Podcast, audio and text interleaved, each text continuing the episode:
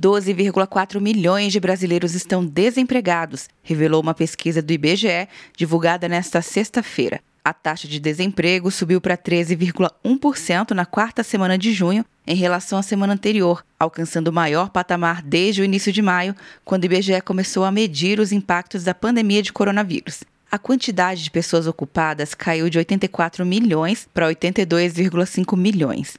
Segundo a coordenadora da pesquisa, Maria Lúcia Vieira, também continuou caindo o número de pessoas ocupadas que estavam temporariamente afastadas do trabalho presencial. A população desocupada ficou estável em 12,4 milhões de pessoas, e enquanto isso, a população ocupada caiu 1,7%, resultando nesse aumento da taxa de desocupação. As pessoas ocupadas que estavam afastadas do trabalho que tinham caem novamente nessa semana, resultado de pessoas que podem estar retornando ao trabalho, mas dessa vez principalmente devido a um possível desligamento do trabalho que tinham. A quantia é equivalente a menos da metade da força de trabalho do país. Em consequência da queda na ocupação, também houve queda da informalidade, que ficou em 34,5% dos trabalhadores, atingindo 28,5 milhões de pessoas. Já 8,6 milhões de pessoas estavam trabalhando de forma remota, o que representa 12,4% dos ocupados não afastados em virtude da pandemia, mantendo a estabilidade observada desde o início do levantamento. Já a quantidade de pessoas que gostariam de trabalhar,